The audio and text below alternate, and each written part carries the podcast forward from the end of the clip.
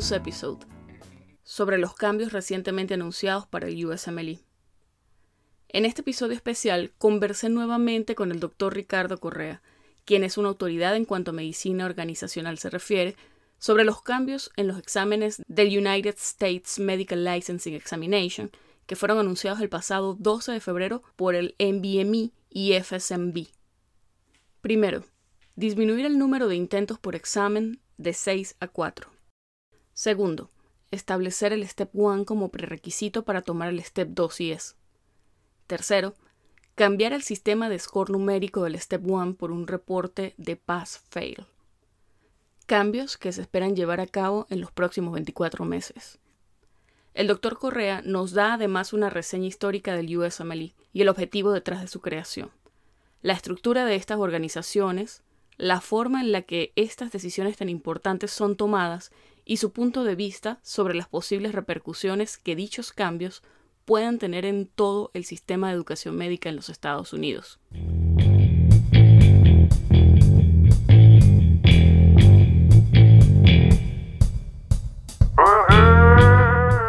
Estás escuchando Pluripotenciales, el podcast de la doctora Sheila Toro. Forma parte de una comunidad médica en la que se exalta cooperación en lugar de competencia y escucha voces auténticas que relatan historias de resiliencia, perseverancia y reinvención.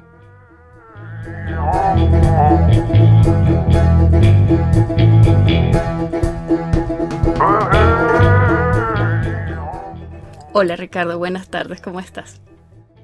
Bien, ¿y tú? Bien. Bienvenido de nuevo al podcast. Muchas gracias por nuevamente la invitación. Sí, no vale a, a, ti por sugerir, porque de verdad creo que este tema en particular ahorita es súper importante discutirlo, porque bueno, ya lo hemos dicho, hay mucha gente elucubrando al respecto y a veces dando opiniones que quizás no son las más informadas. Entonces todos terminamos entrando en pánico. Y bueno, hoy estás tú rompiendo tu propio récord.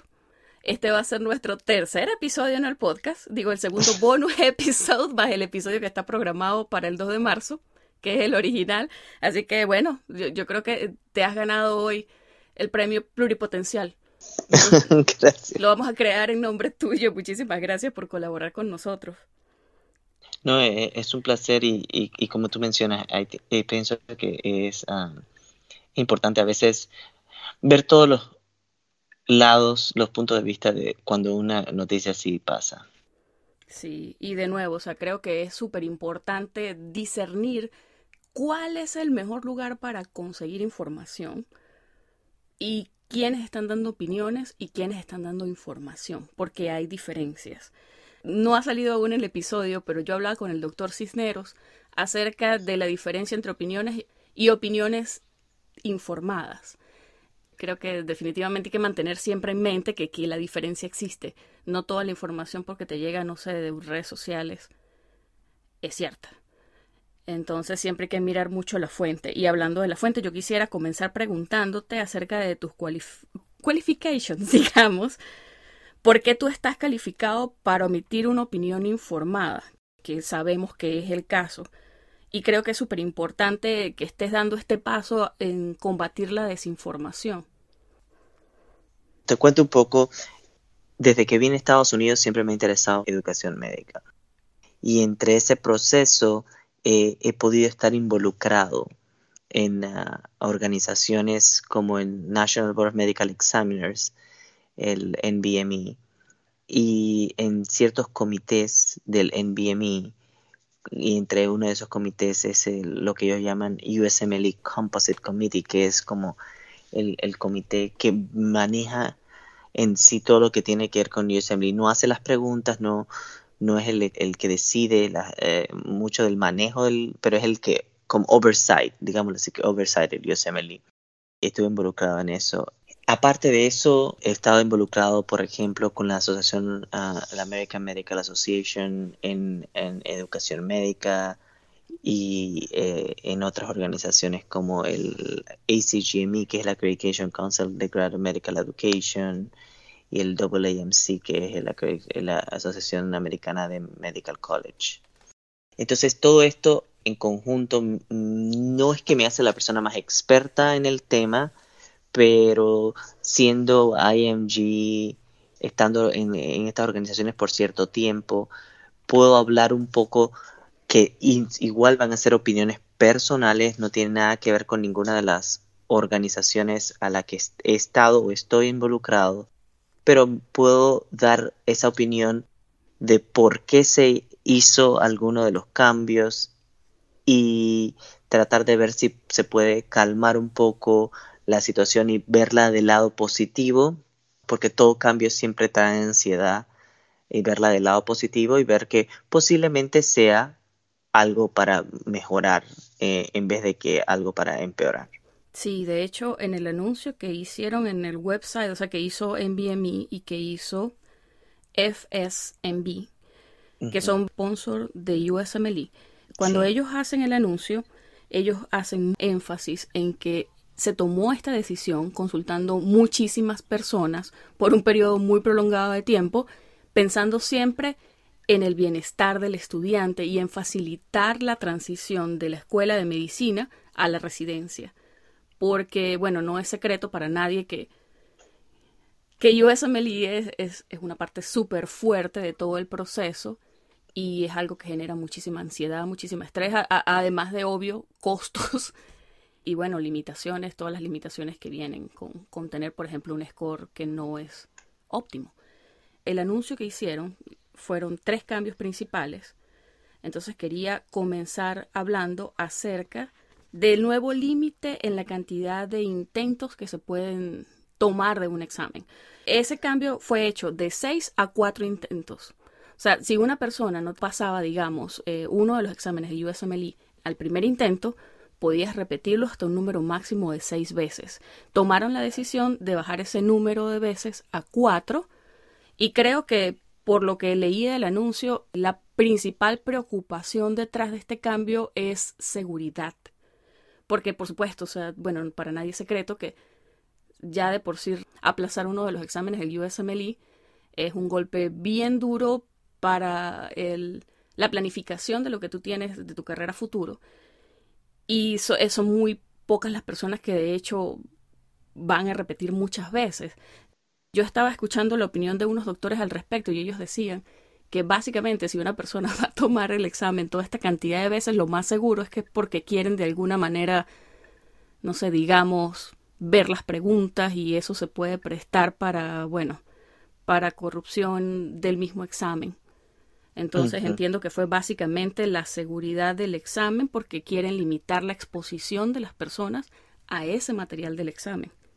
Sí, y hay, un muy, muy buen punto que mencionas, pero antes de tocar ese punto quisiera decirte que la data que existe es que después del tercer intento, el porcentaje de pasar el examen se reduce a menos del 5%. Okay hay unas gráficas que se mostraron para poder tomar esta decisión. Y uno puede ver lo que se llama en inglés plateau. Si uno grafica la, el chance que tú tienes de pasar el primer intento, después el chance que tienes de pasar el segundo intento, después el chance que tienes que pasar el tercer intento, después del tercer intento ya se plató, ya se... Ah, ¿Cómo se dice? Es como, se, alcanza como una meseta. Ya como una meseta, ya no existe un cambio. O sea, no hay, que, no hay chance. Y esto ocurre, por ejemplo, quizás eh, la diferencia entre el tercero y el cuarto era de un por ciento de que la pasaban, entre el cuarto y el quinto un por ciento más que la pasaban. O sea, que tomando en cuenta todos los que se van a ver afectados entre el cuarto y el sexto, quizás hablaríamos de unas 20 personas que eran los que iban a pasarlo entre el cuarto y el sexto y se tomó el cuarto, aunque la meseta comienza en el tercero, se dejó una oportunidad más para, para tomarse el cuarto. O sea que a pesar de todo fue una decisión benevolente, digamos. Sí, es una, una decisión de que cuando uno ve cuánto personas pasan después de ese cuarto intento, no hay cambio. Y lo otro entonces viene lo que tú acabas de mencionar. Si ya tú estás haciendo esto seis veces, y el chance de pasarlo es tan bajo porque lo estás volviendo a hacer. Muchas veces muchas personas lo más probable es que lo estén volviendo a hacer porque quieren volver a intentarlo, pero también está esta gran parte negra detrás de que puede ser que lo estés haciendo para, para obtener más banco de preguntas. Sí. Si no hay un beneficio adquirido y lo que puede hacer es hay un riesgo, que no estoy diciendo que todo el mundo lo hace, eso, eso no, no, no lo estoy diciendo, pero hay un riesgo adquirido en abrir preguntas al público que no deberían saberse. Entonces, creo que la decisión que tomaron el USMLE fue adecuada. Y esto, para poder tomar una decisión así, hay que estar bastante informado en, el sentido de la data que te presentan. Y el USMLE, la ventaja que tiene que al ser unos exámenes tan organizados tienen eh, eh, psychometrician, que son gente que, que se especializa en exámenes, ellos pueden ver estos trends y pueden ver esto, esta, esta data. Y a veces entonces de cierta otra forma decirle a un estudiante que ya no ha pasado cuatro veces, que lo haga una quinta vez y que se siga gastando la cantidad de plata en una quinta vez donde el porcentaje de pase va a ser mínimo, o una sexta vez donde el porcentaje de pase va a ser mínimo, también no era, no era adecuado. Sí, supongo que el riesgo-beneficio no justifica seguir alargando la cosa. Es una muerte lenta después de todo. Correcto. Y es data.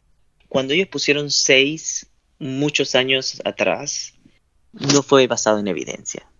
Fue basado en un número que ellos pensaron que era adecuado pasar. Pero después de eso se empezaron a hacer estudios. Y los estudios demostraron, como te dije, que después del 3, después del tercer intento, el chance de pasar el examen disminuye rotundamente a un número mínimo. Pero de todas maneras se decidió entre ellos para dar una oportunidad más y tampoco exponer mucho el examen por segundas intenciones no correctas que se puedan tomar. Sí, entiendo. Bueno, el segundo cambio que fue anunciado es que no antes del primero de marzo de 2020, porque de hecho lo que te decía ellos de, de esta manera es que anuncian las fechas, dicen no antes de. No es una fecha firme, no es final, digamos, pero sí que no antes del primero de marzo del 2021 va a ser un prerequisito para presentar el Step 2 y es haber pasado el Step 1. Las razones en las cuales ellos basan esta decisión es básicamente que la vasta mayoría de las personas lo hace de esta manera. Primero, presenta el Step 1, quizás hasta el Step 2 sí que hay, pero siempre el Step 1 antes del Step 2 sí es. Americanos, internacionales, no hay diferencia. Ellos hablan de una vasta mayoría que lo hace de esta manera. También dicen que eso, en caso de afectar, afectaría solo a unas pocas personas. Esto dicen que es para proteger también la integridad del examen y limitar el tiempo y los recursos que las personas puedan usar pagando este examen, que por cierto es el más costoso de todos, muchas veces teniendo que viajar a otra ciudad para tomarlo, porque en donde ellos están no lo pueden tomar, sin haber pasado antes por, digamos, el filtro de un examen de conocimiento que son los más complejos. Todo lo que dijiste está totalmente correcto. O sea, otra vez, la data que se presenta demuestra que la mayoría de los estudiantes, tanto cuando, y cuando digo estudiantes hablo de US Medical Graduates y de International Medical Graduates. No, aunque sé que en International Medical Graduates no son estudiantes, pero vamos a, para hacerlo uniforme hablamos de estudiantes. Eh, la data que se presenta es que la mayoría de las personas que toman el CS ya han tomado alguno de los dos steps. Si eres US Medical Graduate, usualmente vas a tomar Step 1, Step 2 lo vas a tomar en orden. Si eres International Medical Graduate, hasta ahora lo podías tomar en cualquier orden, pero usualmente siempre antes de tomar el CS habías tomado ya sea o el Step 2 CK o el Step 1. Aparte de esto, el, Step 2 CS, que es un examen práctico, que garantizaba más o menos ver tus habilidades en, en otras cosas que no se pueden evaluar en un examen de escoger la mejor respuesta. Necesita tener, aunque sea conocimiento general de las ciencias básicas o las ciencias clínicas antes de tomar este examen, como también para proteger el examen, porque muchas veces puede haber personas con segundas intenciones que solamente quieren hacer el CIES para poder obtener los casos del CIES y después poder hacer con ellos cualquier cosa. Sí, claro. Entonces, viendo la data, no daba beneficio. Algunos si empezabas con el CS. Mira, y moviéndonos al cambio que es realmente el más controversial en este anuncio, que fue cambiar el sistema del score para el step 1, pasarlo de un sistema numérico a un pass-fail, eso haciéndose efectivo, como dije, no antes de enero primero del 2022 ha sido, te digo, controversial porque, bueno, hay muchísima gente que ha especulado, dado sus opiniones y, y, a veces un poquito alarmantes al respecto. Y yo quería comenzar preguntándote sobre esto, si tú crees que vayan a haber consecuencias inmediatas a esto, a pesar de que se anuncia que son cambios que van a entrar en vigencia para el 2022. ¿Tú crees que vaya a haber algún tipo de consecuencia, digamos, en el match de este año? No, no, no. Inmediatamente no va a haber ningún tipo de consecuencia nada antes de, de, 2022. Todo va a seguir igual y en educación médica hay que darle un poco de tiempo a las cosas, por eso se esperó dos años, porque hay que darle un poco de tiempo a las cosas que evolucionen. Okay. Y hablando de este tema, quería mencionarte un poco para entender por, por qué se da esto, es la historia de lo que son los USMLEs. Antes que existieran los USMLEs, existían diferentes tipos de exámenes. Había unos exámenes que se ponían a los US Medical Graduates y había un examen que creo que se llama Flex que se ponía a los International Medical Graduates que no era exactamente administrado por el National Board of Medical Examiners, el ECFMG tenía mucho que ver en ese examen y así era como funcionaba antes. Claro que antes el proceso de aplicación a las residencias tampoco era un match, tampoco era un ERAS, donde uno sometía las aplicaciones, sino que era cada uno, cada uno mandaba su paquete por correo postal a los diferentes programas donde uno quería aplicar. Aproximadamente en mediados de los 90 se decide fusionar estos exámenes y hacer un examen único de licencia nacional, que se le llamó USMLE la visión del examen es hacer un examen de licencia para demostrar que ese estudiante tiene las mínimas calificaciones necesarias para poder ser médico y optar por una residencia en Estados Unidos. Todos los exámenes de licencia usualmente son pass or fail, porque lo que quieres es demostrar las mínimas, los mínimos requerimientos necesarios el USMLE, esa fue la visión, hacer un examen de licencia. O, por ejemplo, otros exámenes de licencia son la licencia de conducir. Cuando uno va a tomar un examen de la licencia de conducir, hay un pass or fail. Tú no vas a ser mejor conductor si sacaste 99 en el examen o si sacaste 80 en el examen. Lo que quieres es garantizar que te van a dar una licencia y lo único que la institución que te garantiza esa licencia lo que quiere decir es que tú tienes los conocimientos mínimos requeridos. Entonces, lo mismo con los USMLEs. Otro ejemplo que no es de licencia, pero es de certificación, son los boards. Los diferentes boards que uno tiene que tomar al final de la residencia. Y digámosle, por ejemplo, mi caso, que yo tuve que tomar el American Board de Internal Medicine, no importaba mi score, lo que importaba al final era si pasaba o no el examen y si ah, soy board certified o no board certified. Okay. Los USMLE se crearon con esa intención. Un paréntesis para entender cómo funcionan los USMLEs.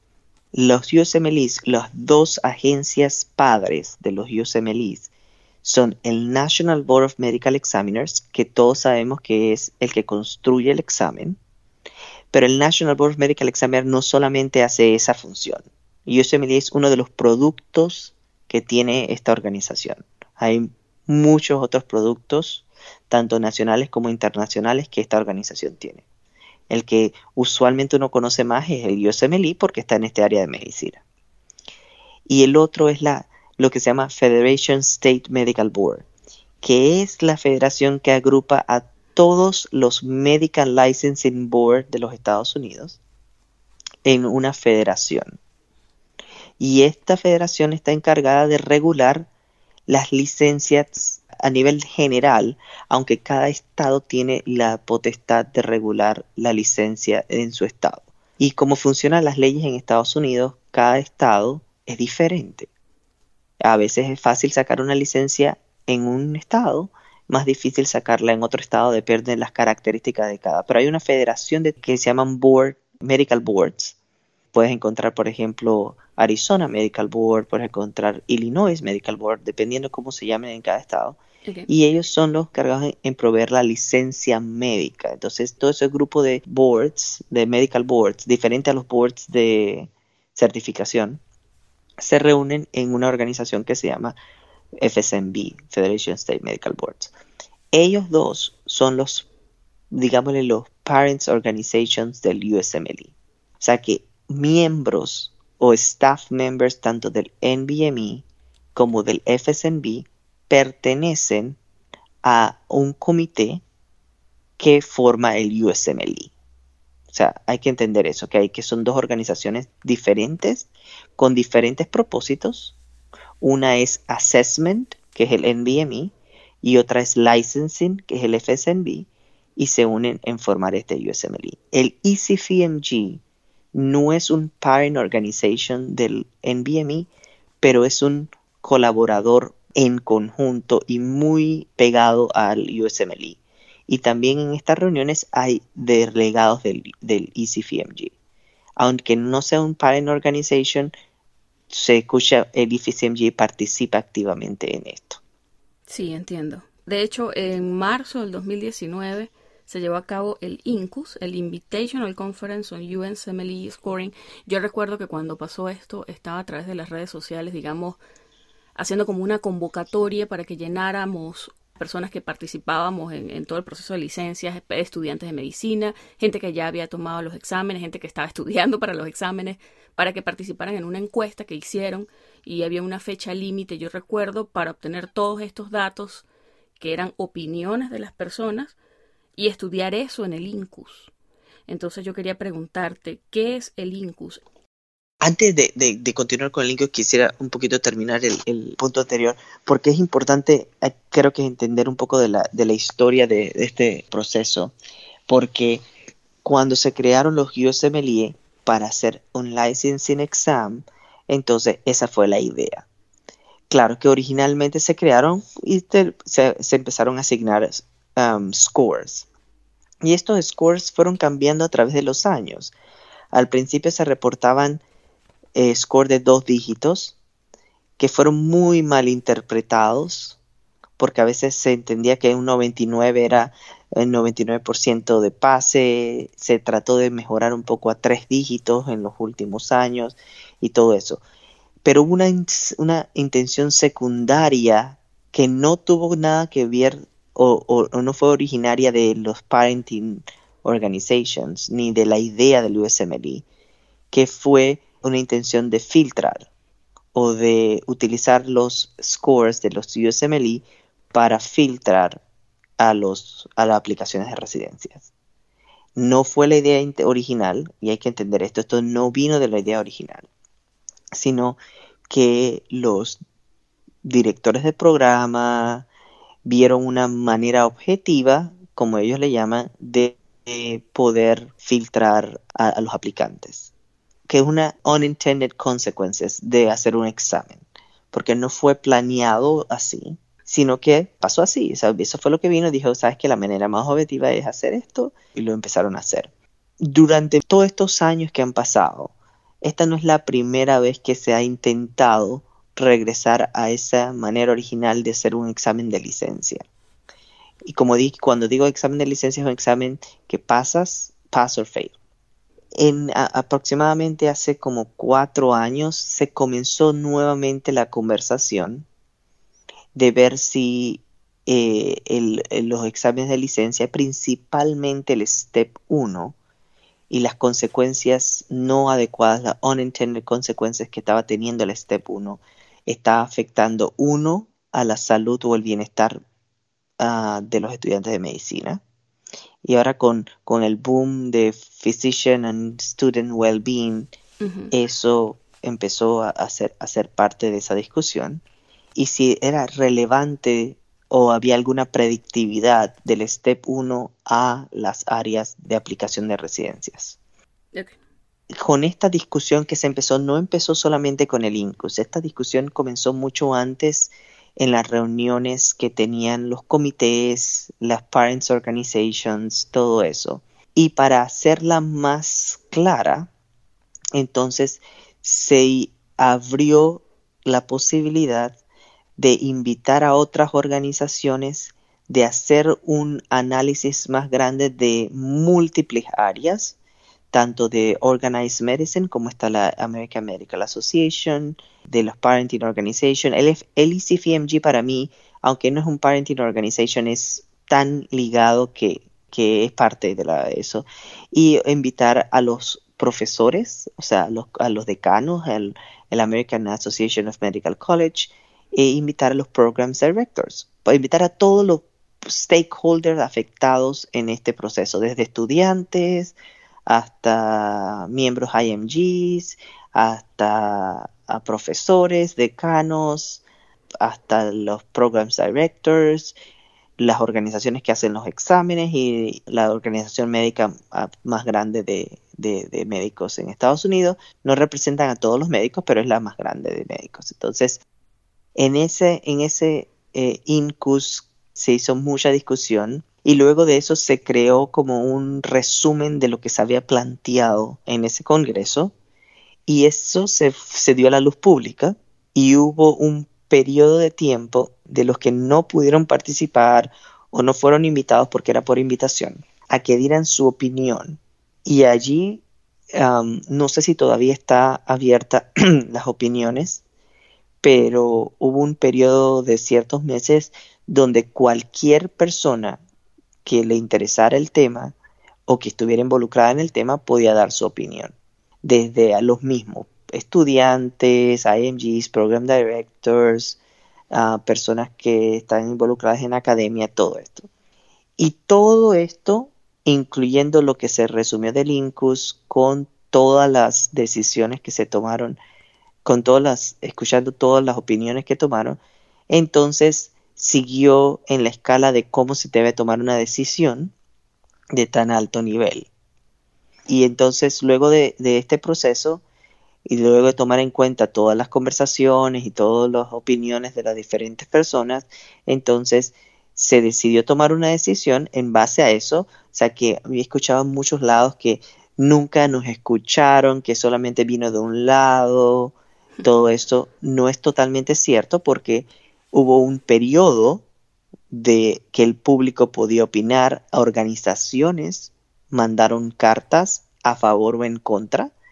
Eh, yo estoy involucrado en ciertas organizaciones y en las organizaciones donde estoy involucrado mandaron las cartas a, a favor o en contra de la decisión y al final al cabo entonces cuando se tuvo un resumen total se presentó entonces a los la junta directiva de ambos boards, del National Board of Medical Examiner como del FSMB, y entonces con una propuesta, y, la propuesta al final fue Pass and Fail.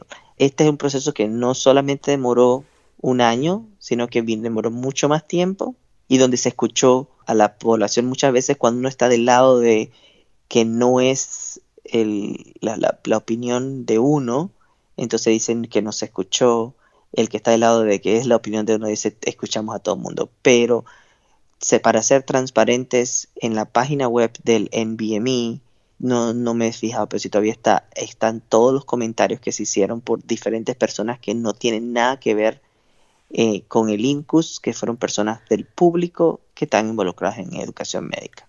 O sea, definitivamente tomaron en cuenta la opinión de las personas involucradas, pues así no directamente involucradas. Correcto.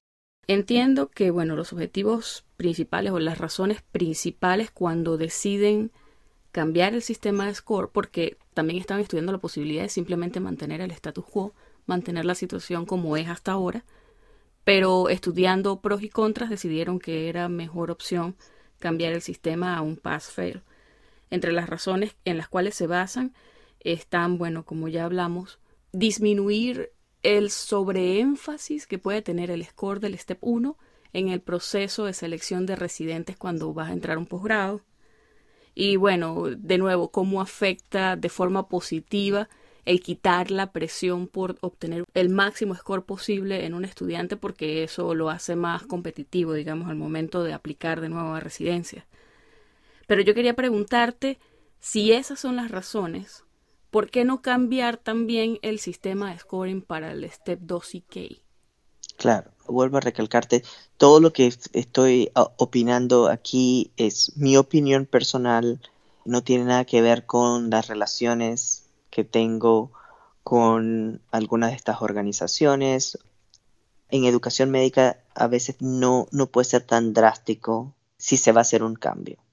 Y en cierta forma el cambio de ahora de, cambiar el step 1 de un examen numérico a pass o fail tuvo cierta data que ayudaba a esto. Eh, fue una discusión, me imagino que entre ellos muy intensa, porque, saben, cambiar un, algo que, es, que se viene haciendo al menos hace por 30, 25 años, eh, no es tan fácil, mucha gente se va a poner, mucha gente se va a decir que está bien. Me imagino que no fue una decisión fácil para tomar, pero eh, lo que yo le saco la, parte positiva a todo esto es que el cambio de pass of fail lo que va a estimular es a un cambio generalizado en la transición entre lo que llamamos undergraduate medical education y graduate medical education.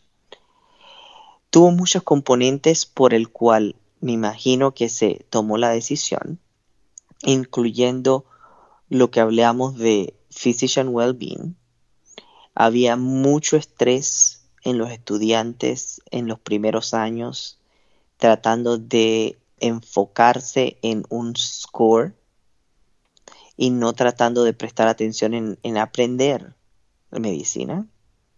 Y si lo vemos desde parte desde los International Medical Graduates, existen escuelas de medicina fuera de los Estados Unidos donde solamente preparan a los estudiantes para sacar la mejor nota posible en los exámenes, sin importar el conocimiento o no. Quieren que sus estudiantes saquen la mejor nota posible para que puedan entrar a una residencia, pero se pierde el concepto original que es aprender medicina.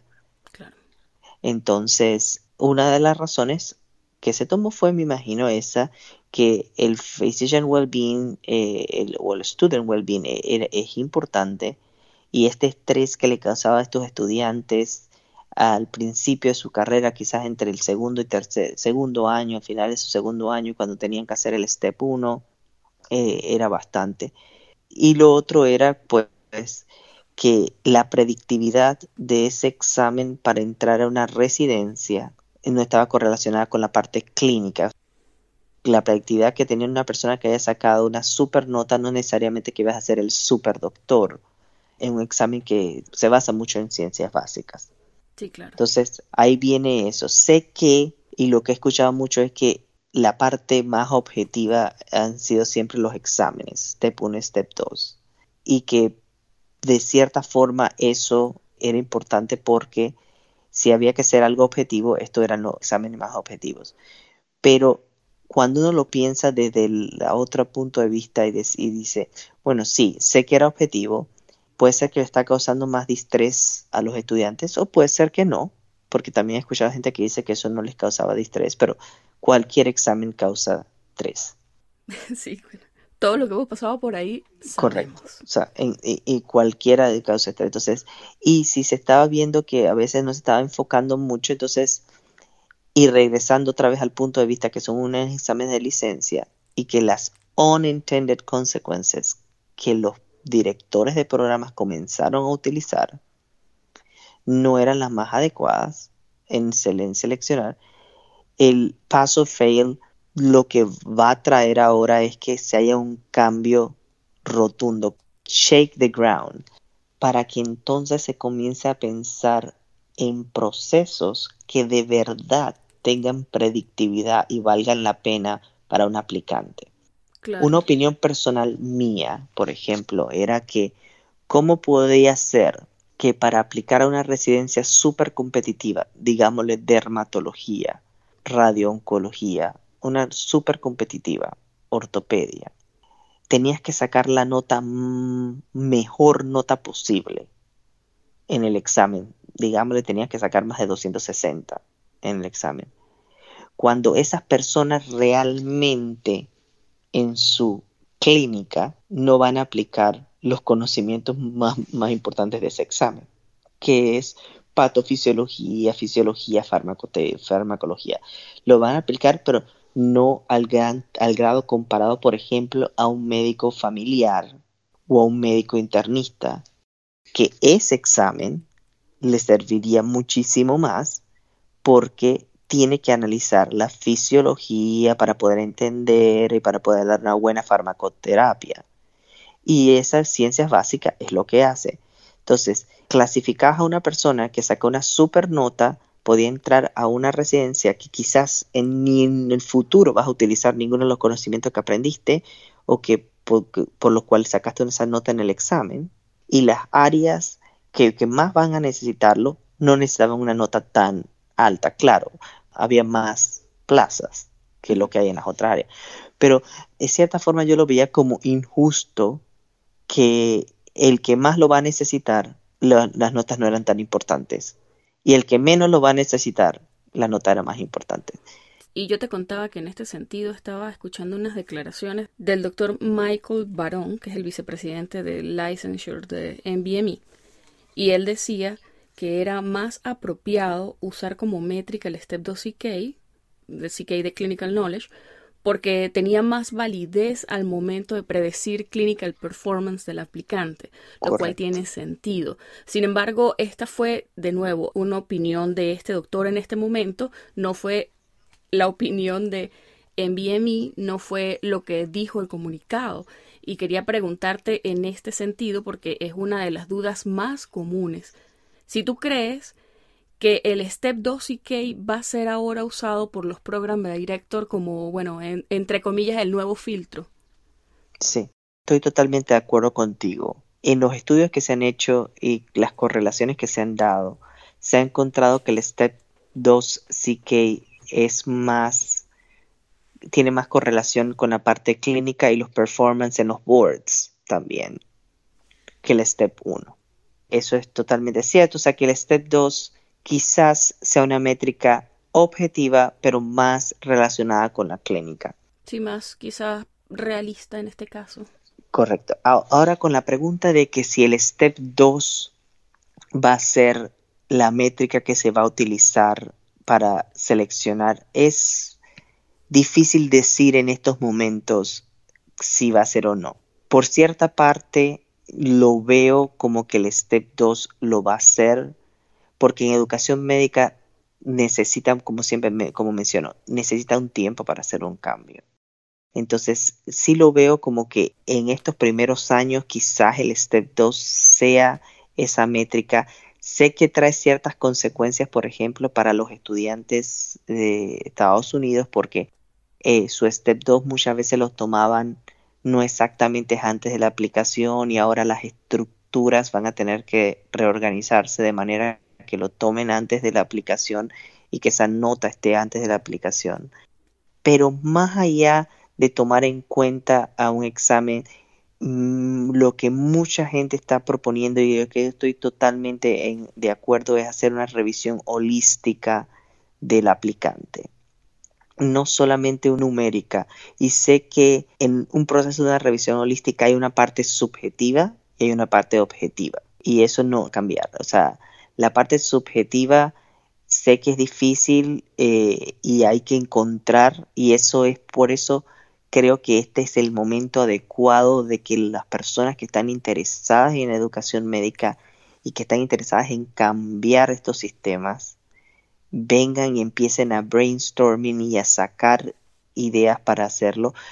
Te puedo decir, por ejemplo, en el área de medicina interna ya se está planeando algo ya está involucrado muchas organizaciones en medicina interna para tratar de hacer este cambio. En el área de ginecobstetricia hay un artículo muy bueno publicado hace tres o cuatro semanas en el New England Journal of Medicine. La primera autora es la doctora Maya Hammoud, donde ya están planteando escogencia de residencia a través de otro proceso en ginecología obstetricia. O sea, lo que trae como consecuencia, entiendo la ansiedad del momento de que ahora lo que era más objetivo, tanto para los IMGs como para la US Medical Graduate, era ese examen Step 1, ahora ya, ya dejó de serlo. Eh, entonces, pero lo que trae la ventaja, la, la parte positiva es que, bueno, entonces ahora empecemos a pensar outside the box. ¿Qué más podemos hacer si ya no tenemos un filtro inicial que es el, el step 1? ¿Qué podemos utilizar para a, filtrar a los aplicantes? Porque de verdad, o sea, eh, revisar 3.000, 5.000 aplicaciones es bastante difícil, pero pueden haber metodologías diferentes como que le das un peso a cada uno de los componentes. Redistribuir, digamos, entre las otras variables en la aplicación este peso que antes tenía el step 1. Correcto. Em, como dije, hay partes subjetivas. Si tienes la oportunidad de irte a una universidad donde hay mucha investigación, ese pedazo va a ser más fácil para el que no tiene la oportunidad de irse a un eso, pero no estoy diciendo que ese sea el único componente cartas de recomendación. Por ejemplo, últimamente lo que se había notado era que las cartas de recomendación de los decanos, por ejemplo, todos los estudiantes de esa, de esa promoción eran los mejores. Lo que es outstanding. No había una sola persona que estaba en el top 5%. No sé cómo todas las promociones estaban en el top 5%. Pero ¿qué pasa? Tú quieres que todos tus estudiantes entren a una residencia. Claro, y bueno, de hecho, para los programas también las escuelas de medicina es un orgullo que sus estudiantes tengan las notas más altas de USMLE, tengan el mayor porcentaje de match. De hecho, cuando, cuando uno revisa en las universidades, ellos en los websites dicen, tenemos un porcentaje de match de nuestros graduados que es del tanto por ciento, y eso es motivo de orgullo para las escuelas de medicina. Entonces, obvio, ellos tratan de, digamos, mejorar las posibilidades de sus egresados. Correcto, entonces, pero entonces vino el otro problema, entonces realmente cuál es bueno o no. Sí. Porque si tú me dices que todos están en el 5%, no puede ser. Muchas veces se utilizan los, los exámenes que hacen los estudiantes en, en tercer año, que se llaman SHELF, que, que, son exámenes, por ejemplo, de medicina interna, de esto. Y ahora esos exámenes también pasan un poco a, a ser pasan fail en algunas universidades, en otras no. Entonces, creo que ese también es un cambio que tiene que venir de las escuelas de medicina. O sea, no puede ser que todo mundo en lo que ellos llaman clerkship acá, que todo mundo en los clerkships sean los mejores. Y tú te das cuenta eh, que los clerkships son, ah, no, que sacaron la super, la mejor y son los mejores. O sea, van a tener que, es un cambio total. Muchas veces como International Medical Graduates nos enfocamos de que nos va a perjudicar eso. No es cierto. O sea, esto lo que está haciendo es que está revolucionando todo, porque ahora los, las escuelas de medicina de Estados Unidos van a tener que encontrar una forma de discriminar entre sus estudiantes y distribuirlos realmente en una campana de Gauss, donde tienes a un, buen, un grupo excelente donde tienes a un grupo promedio y donde tienes a un grupo no tan bueno y vas a tener que expresarlo en, tus cartas. Claro, buscar la forma de adecuarse a, estos cambios, porque lo que tú dices, tal cual va como que digas a sacudir las bases mismas de todo el proceso. de todo el proceso, de toda la transición UMI a GME. Eh, claro, mucho he escuchado también opiniones donde dicen, sí, ahora nos quitaron el estrés de un examen, pero ahora nos pusieron más estrés en que tenemos que conseguir las mejores rotaciones para poder tener las mejores cartas de recomendación. Y si nos toca un attending que nos evalúa mal, no porque hicimos algo mal, sino porque eh, evalúa mal a todo el mundo, entonces ya estamos en, desventaja con los otros, así mismo con los, con los IMGs. Nadie conoce nuestras escuelas, ¿Qué, va a pasar si el, que si el decano escribe una cosa y nadie lo conoce? Todas estas preguntas todavía están en el aire. O sea, son cosas que todavía están en el aire, pero que yo tengo la fiel esperanza que en los siguientes dos años se vaya a encontrar una solución lo más objetiva posible, que aunque vaya a tener un, componente subjetivo, de poder mejorar el sistema de aplicación a las residencias y de poder seleccionar a los mejores residentes para tu programa sin necesariamente tener que ser un step 1 que era un score que no exactamente te evaluaba quién iba a ser buen médico o no, como tú dices, quizás el step 2 lo reemplace por un tiempo, pero yo tengo la esperanza porque ve, estoy viendo lo que está pasando en el área de medicina interna, estoy viendo cómo hay grupos que se están estableciendo y relaciones que se están haciendo. No todavía hay una respuesta, no, no, no tengo una bola mágica de ver qué es lo que va a pasar, pero sé que esta noticia de la semana pasada no solamente ha revolucionado a los estudiantes, a los IMGs, a los programs directors, diciendo que esto es lo peor que pudo haber pasado, pero sino que ha revolucionado en toda la educación médica y va a haber un reenfoque. Y yo creo que ya era tiempo de hacerle un reenfoque a la educación médica en Estados Unidos, de manera de que las cosas malas se eliminen y vengan nuevas cosas buenas que quizás en 50 años vuelvan a ser malas. eso no lo, no lo puedo predecir, pero que quizás en este momento solucionen el problema. Sí, yo he visto, bueno, en las semanas pasadas, de hecho, he visto un montón de memes de una cuenta que descubrí hace poco, que básicamente es una cuenta que declara abiertamente odio contra el USMLE y denuncia, la denuncia como una institución borderline corrupta por la forma en la que todo se ha tergiversado y ha mantenido, o sea, lo que tú dices, en, en el tiempo se ha comenzado a percibir de forma más negativa lo que en un principio fue un cambio positivo. Y es inevitable que esas cosas pasen, sobre todo cuando, digamos, hay tanta, hay toda una industria que se ha desarrollado, desarrollado alrededor de esto. O sea, hay instituciones más allá de las escuelas de medicina, como tú dices, que le ofrecen al estudiante la mejor nota posible. Exacto, la mejor nota posible. También hay instituciones que son academias alternas.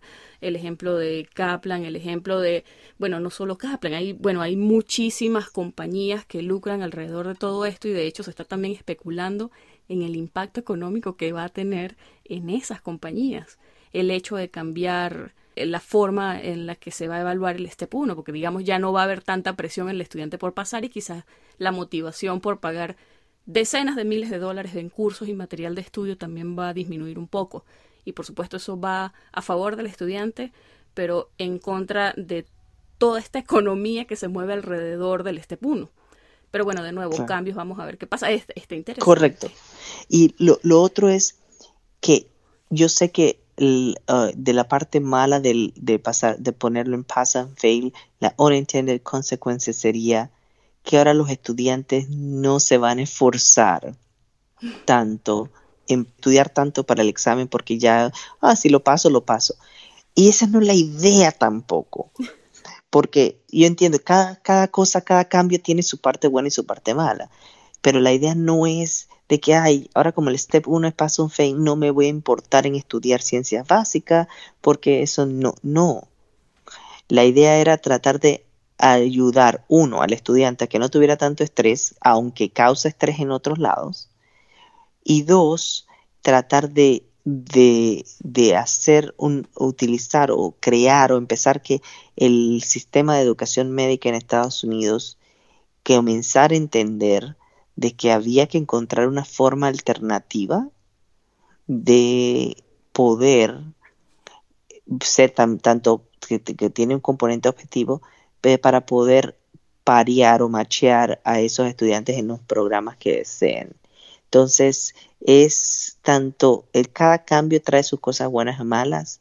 Eh, yo, por ejemplo, mi esperanza es que vayan a haber más cosas buenas que malas que va a cambiar un sistema que ya hasta este momento ya quedaba obsoleto, deseándole la suerte de un examen qué podías hacer en la vida o no. y no a tus capacidades o tus competencias, que debería ser como se evalúe y que es como se está evaluando ya las escuelas de medicina en Estados Unidos a través de competencias. Ya es como se evalúan las, las residencias y los fellowships a través de competencias. Y ves cómo se va a evaluar al graduado, a los diplomas, lo que se llaman los diplomates de los boards, a través de competencias. Yo no lo veo mal lo que pasó, sino lo veo como una eh, area for improvement que ahora empecemos a ver cómo podemos evaluar competencias objetivas para que entonces cuando ese program director revise la aplicación diga, ah, mira, esta persona tiene las competencias necesarias para ser un internista o un ortopeda o un cirujano. Y entonces este es el mejor para mi programa. En vez de una nota que mucha gente, y tú y yo conocemos gente que, que podemos considerar brillantes y que han sacado notas malísimas en los exámenes, o gente que son malísimos, y uno lo puede considerar, nunca mandaría a mi familiar a verse con esa persona que se graduaron con nosotros, posiblemente, y sacaron una super nota en el examen, entraron a las mejores residencias. Entonces tú dices, pero ¿cómo se correlaciona? Porque muchas veces la gente tiene la habilidad de tomar exámenes que otra gente no tiene. Entonces, creo que ese concepto de competencias, de ver a la persona integral, no ver a la persona como un número, sino ver a la persona integral, ha ayudado a la comunidad, ha hecho investigación, ha estado involucrado en esto, ha estado haciendo esto, es profesional, tiene buenas communication skills, todo eso, ponerlo en una forma de que el program director pueda decidir, ¿sabes qué? Este es la selección que yo voy a escoger. Y entonces eh, te seleccionan no solamente una 260 que de verdad no representa a la persona. Sí, entiendo. Mira, ahora que tú mencionas, digamos, el esfuerzo que pueda poner el estudiante en la preparación. No han hablado de cambios en el examen en sí o el pool de preguntas o si van a hacer cambios en el passing score. Sí, sin embargo, el anuncio hace la salvedad de que hay cosas que, bueno, que faltan por determinar, decidir y se van a seguir haciendo cambios complementarios en el futuro. ¿Tú crees que vaya también el cambio a afectar el nivel de dificultad de este examen de alguna manera? Personalmente, yo considero el, el nivel de dificultad del examen no va a cambiar no va a cambiar porque el, ese es otro tema y esa es otra forma de análisis. Cada uno de estos exámenes se analizan estadísticamente y se analizan de toda forma. Y el nivel de dificultad no, no, no va a cambiar. Lo que puede cambiar, y esto no es porque hubo, hubo este cambio, sino que cada cierto tiempo se analiza en haciendo una campana de Gauss cuál es el mejor discriminador de cuál es la nota, aunque en, actualmente existe el pass or fail, lo único que te reporta en score, pero hay una nota, un score mínimo necesario que en los últimos años ha ido cambiando. De mi época cuando lo hice acá hasta ahora ha ido quizás aumentando un poco más y es porque cuando se analiza una corte de cierta cantidad de años se ve si es necesario ajustar ese, ese número. No, no espero y no creo que ese número vaya a cambiar en, no sé, en 20 puntos, como nunca lo ha hecho. O sea, si va a cambiar, va a cambiar como siempre lo hace, en 1, 2, 3 puntos más. Independientemente de, de este cambio, iba a seguir pasando eso porque ellos se reúnen. Y quisiera hacer un paréntesis aquí, decirte un poco algo que, que, porque tú mencionaste algo que sí, que los USMLIs y que la gente eh, se, se lucra con esto, las organizaciones lo único que quieren hacer. Yo pensaba personalmente hace, antes de entrar a la residencia, que los USMLE fueron creados para que uno no pudiera entrar a la residencia. Eso fue lo que yo pensaba durante los meses que estudié y me maté y todo eso, dije, pero qué locura. esto, esto, primero que y cuando veía las preguntas digo, esto, pero es que esta gente lo único que quieren es no meternos. Hasta llegué a pensar es que lo que quieren sacar, y he escuchado esto, o alguien lo comentó, que lo que quieren es sacaros a los IMG de Estados Unidos. Nada, por favor, bórrense eso de la cabeza. Y le voy a contar mi experiencia. O sea, yo pensé que era, que así era, hasta que me involucré en una de las organizaciones. Y el proceso de crear una pregunta para, el, para los exámenes no es nada fácil. Es sumamente difícil. Uno, y, lo digo porque estoy involucrado en, en eso. Uno, son voluntarios. Son médicos que hacen esto voluntarios. O sea, yo voy a esto y a mí no me pagan nada. O sea, lo hago porque amo educación médica y porque tú escribes, te mandan a escribir preguntas. Esas preguntas primero son pasadas por un filtro de edición, porque muchas veces el, que escribe hay cierto formato que tiene el, examen y que uno a veces no, no, no le escribe de esa forma, o sea que pasa por un proceso de edición que se regresa a ti para que tú revises si en esa edición hay un cambio de contenido. Luego que pasa ese cambio de contenido, hay un par que te revisa las preguntas y que te sugiere, bueno, mira, no entiendo, no.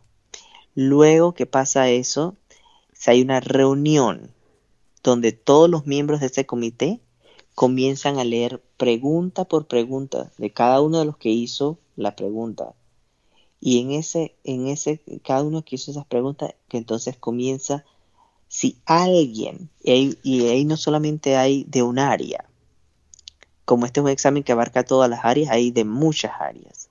Si alguien en el comité no entiende la pregunta, o considera que la pregunta es muy difícil, o muy fácil, o le falta algo a la pregunta, la pregunta se elimina. A pesar de que te haya tomado a ti mucho tiempo hacer una pregunta, por ejemplo, a mí me toma una hora y media hacer una pregunta. O sea, y a pesar de que haya tomado mucho tiempo, te eliminan la pregunta. Después de esto, no, no, ahí no termina todo. Después de esto, esta pregunta va a probarse. Y por eso la gente dice que no todas las preguntas que vienen en los steps se, califican. Es verdad hay unas preguntas que se prueban. Esas son esas primeras preguntas que acabaron de construirse que se prueban. Y a esa pregunta se le hace una estadística que, los, que los psychometricians tienen, que regresa nuevamente al comité el próximo año para ver si esa estadística es adecuada. Hay unos números que uno busca, una P, una R que uno busca. Y si la pregunta al final tiene un adecuada cuando se probó, y es discriminatoria porque a veces tú no quieres una pregunta que todo el mundo saque bien o que todo el mundo saque mal. Y si es adecuada, entonces esa pregunta pasa al, al examen final. Entonces ya sí es oficialmente el examen final. O sea que quizás una pregunta tarde dos años en poder entrar a un examen.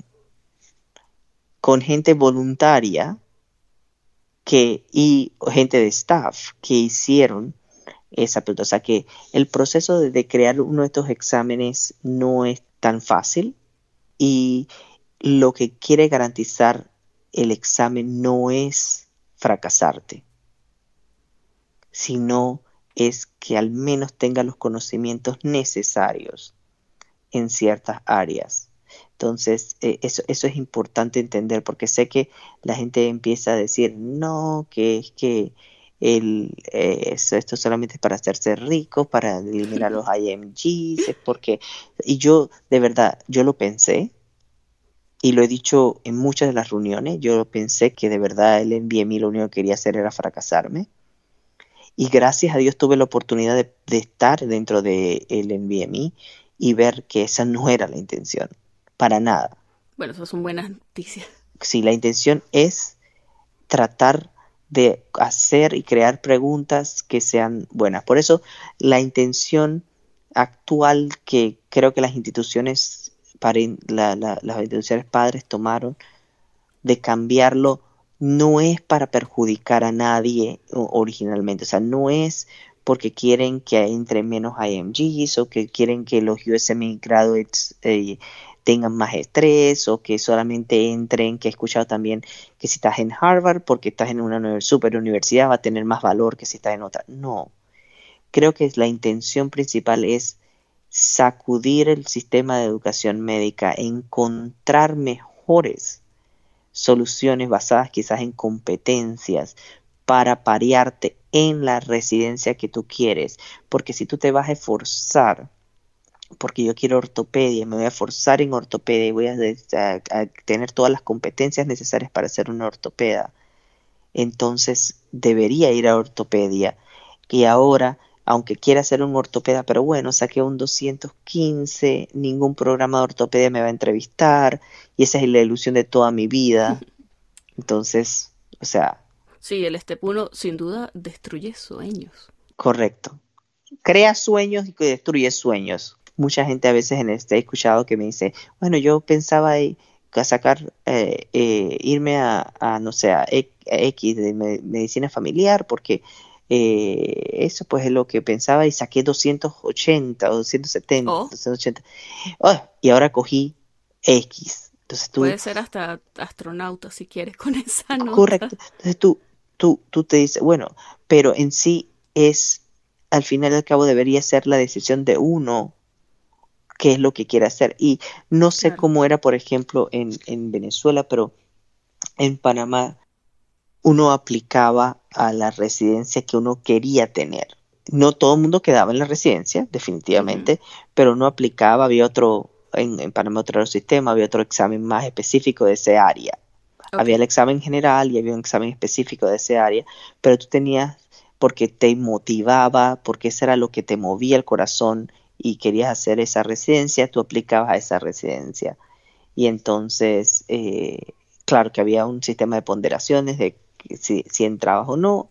Había gente que entraba, había gente que no, y se tenían que ir a otra área o, lo Pero creo que evaluar las competencias y evaluar al, aplicante como una persona integral, no solamente un número, sino eh, ese número habla, ese número se comunica, ese número es profesional, eh, ese número alcanzó competencias en la facultad de ciertas cosas, practice-based learning, system-based learning, todas esas cosas son, son importantes ahora, creo que lo que va a cambiar un poco. ¿Crees que ahora que va a ser pass-fail van a dar en el reporte también el performance profile como lo hacen para el CIES? Eso es una cosa que la comunidad de educación médica debería exigir tanto para el STEP 1 como para el STEP 2 como para el CIES. Mi opinión personal es que estos exámenes tendrían mucho más significancia y si el estudiante puede entender en qué área desarrolló mejor o en qué área desarrolló eh, menos y cuál es el área que debe enfocarse, aunque lo haya pasado. Porque no necesariamente pasarlo significa eres excelente en todo. Puede ser que te vaya muy bien en farmacología, pero bueno, eh, en, bioquímica tienes que reforzar. Y creo que eso va a ayudar, igual que en el STEP 2, en las áreas de, que te fue mejor, en las áreas que te fue peor, porque al final al cabo, cuando tú te gradúas de tus cuatro años de medicina o cuando vienes de afuera, eh, es lo que llamamos médico general. O sea, debes tener conocimientos básicos en todas las áreas de medicina. Luego en la especialidad es diferente. ¿Tú tienes conocimiento de qué va a pasar con las personas que ya tengan un score de tres dígitos y aplican después de la fecha en la que entren en vigencia estos cambios? Eso, eso es otra gran pregunta y eso es una pregunta que todavía la comunidad de Programs Directors no ha decidido qué es lo que va a pasar. ok, solo sé que nada sé. Correcto, porque lo que pasa es que, acuérdate, esto pasó la semana pasada. Sí, sí, claro. Entonces, ahora y estoy involucrado en la comunidad de, de directores de programa, este, y, o sea, hay de todas las opiniones posibles. Pero entonces ahora, claro, hay que encontrar qué va a pasar, por ejemplo, ese año. ese año que es el año crucial, en donde los estudiantes, algún un grupo va a tener nota, otro grupo no va a tener nota, si se va a tomar en cuenta o si se va a cortar y decir, bueno, la nota de pase fue esta y vamos a poner a todo el mundo paso fail o qué es lo que va a hacer. Entonces, eso es lo que se está discutiendo ahora mismo. Van a venir muchas reuniones en este año que, por cierto lado, me ponen contento porque creo que es importante que se diera esta, esta conversación. Y no se estaba dando, no se estaba dando. Desde hace mucho tiempo no se estaba dando porque es muy fácil mantener el status quo. Sigo seleccionando a mis residentes porque el Step 1 existe, aunque no tenga predictividad, lo sigo usando para mi selección. Es el status quo y a todo el mundo le encanta mantenerse en el status quo y no cambia. Es más fácil. Ahora ya hay un cambio, entonces los directores de programa ahora tienen que comenzar a, la comunidad, cuando digo que la comunidad médica, de educación médica, perdón, eh, eh, tiene que empezar a pensar, bueno, ¿qué va a pasar? ¿Qué voy a hacer? ¿Cómo lo voy a hacer? voy a crearme esto, voy a crear lo otro. Como les dije ya, la OBGYN nos se adelantó. Ya tienen un sistema que está, que tienen unas publicaciones que están probando, están haciendo todo esto. Se ganaron 1.75 millones de dólares de la American Medical Association para probar todo este, su sistema. Oh. O sea que no es algo tampoco que no, la gente no veía, no, no se esperaba como esto empezó hace unos años, ya había gente que se esperaba y son estos visionarios, como la doctora Maya Hamud, son estos visionarios que decían, ¿sabes qué? ¿Por qué no empezamos desde ya? Porque si bien o no, podemos haber encontrado una solución. Pero había otra gente, entonces lo bonito de esto, aunque vaya a tener una repercusión al principio y la transición va a ser difícil y todo cambio es difícil, es que quizás estemos creando un mejor sistema de educación médica en la transición de undergraduate medical education a graduate medical education en la para la siguiente generación. Bueno, Dios mediante. Mira, y para cerrar, ¿tú crees que vaya a haber alguna consecuencia específica para los IMGs? Por ahora, yo no creo que vaya a haber ninguna consecuencia específica para los IMGs. No puedo predecir porque necesitaríamos data después de más o menos tres o cuatro años de que esto se haya implementado y ver qué ha pasado. Eh, por ahora, entre todas las discusiones que se hubo, se tomó muy en cuenta a los IMGs. El ICFMG estuvo muy, muy pendiente de esto y, y, escuchando a IMGs y, y, teniendo en cuenta sus opiniones. Por ahora, creo que para los IMGs el Step 2 les va mucho mejor y si ese va a ser el punto de corte, entonces va a tener una ventaja para los IMGs porque mucha gente en, el grupo de IMGs hace los exámenes después de haber terminado la escuela de medicina. Creo que el match, el porcentaje de match y el porcentaje de aplicación va a continuar igual. Depende a lo que se vaya a producir, que tiene que ser algo que se produzca en conjunto con ECFMG y con IMGs involucrados. Y te lo digo, por ejemplo, en medicina interna, como IMG siempre, eh, eh, al estar involucrado, siempre peleo para poder que se, se, se, tome en cuenta, porque esa otra visión de que el que estudia aquí no, no la tiene. Y espero que en todas las otras áreas también haya, IMGs involucrados.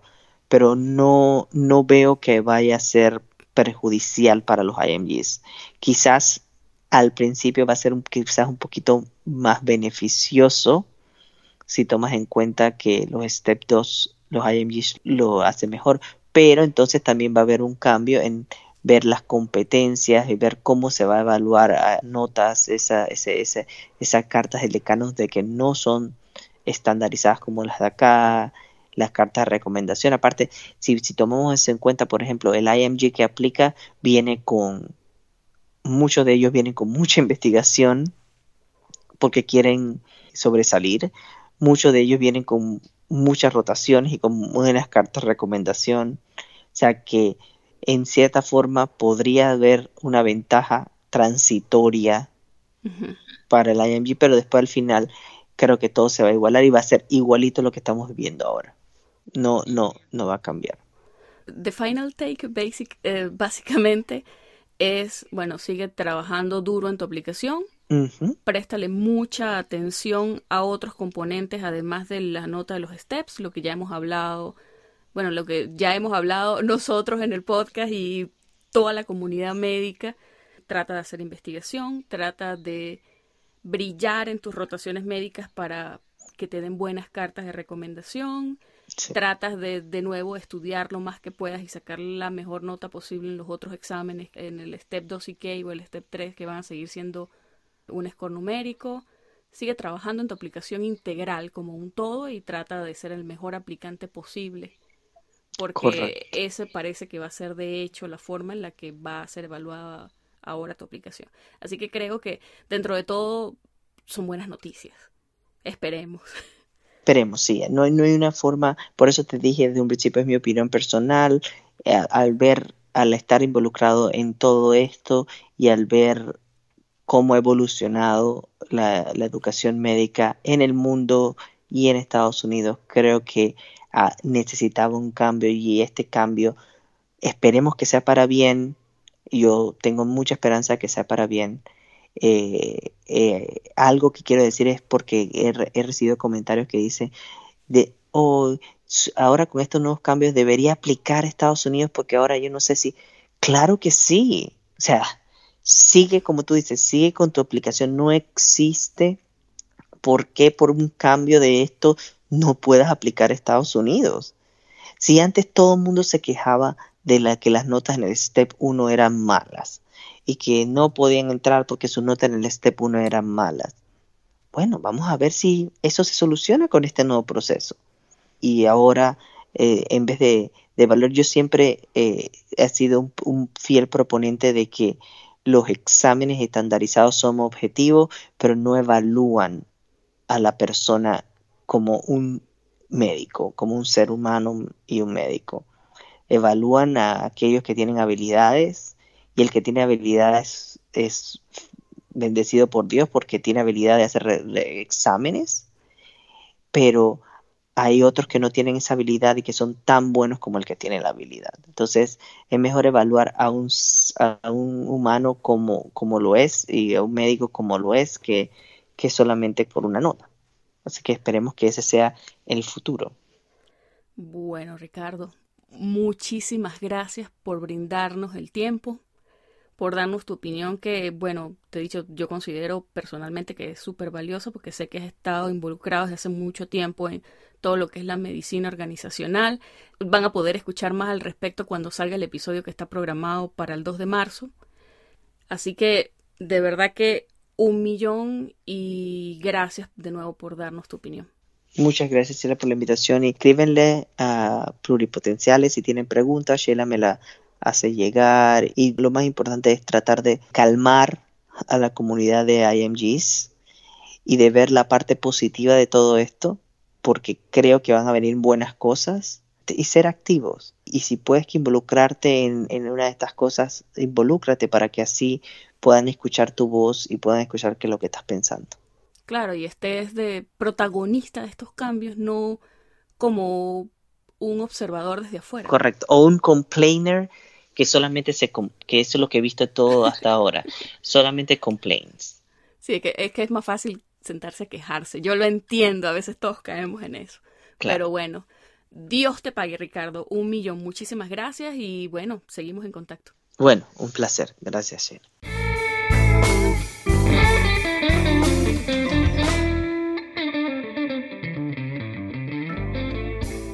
Esta fue la conversación que sostuve con el doctor Ricardo Correa desde Phoenix, Arizona. Si te gustó este episodio, compártelo. Y no olvides que puedes encontrarnos en pluripotenciales.com y las distintas plataformas de streaming. Desde Houston, Texas, y como siempre deseándoles el mayor de los éxitos, se despide su colega, Sheila Toro.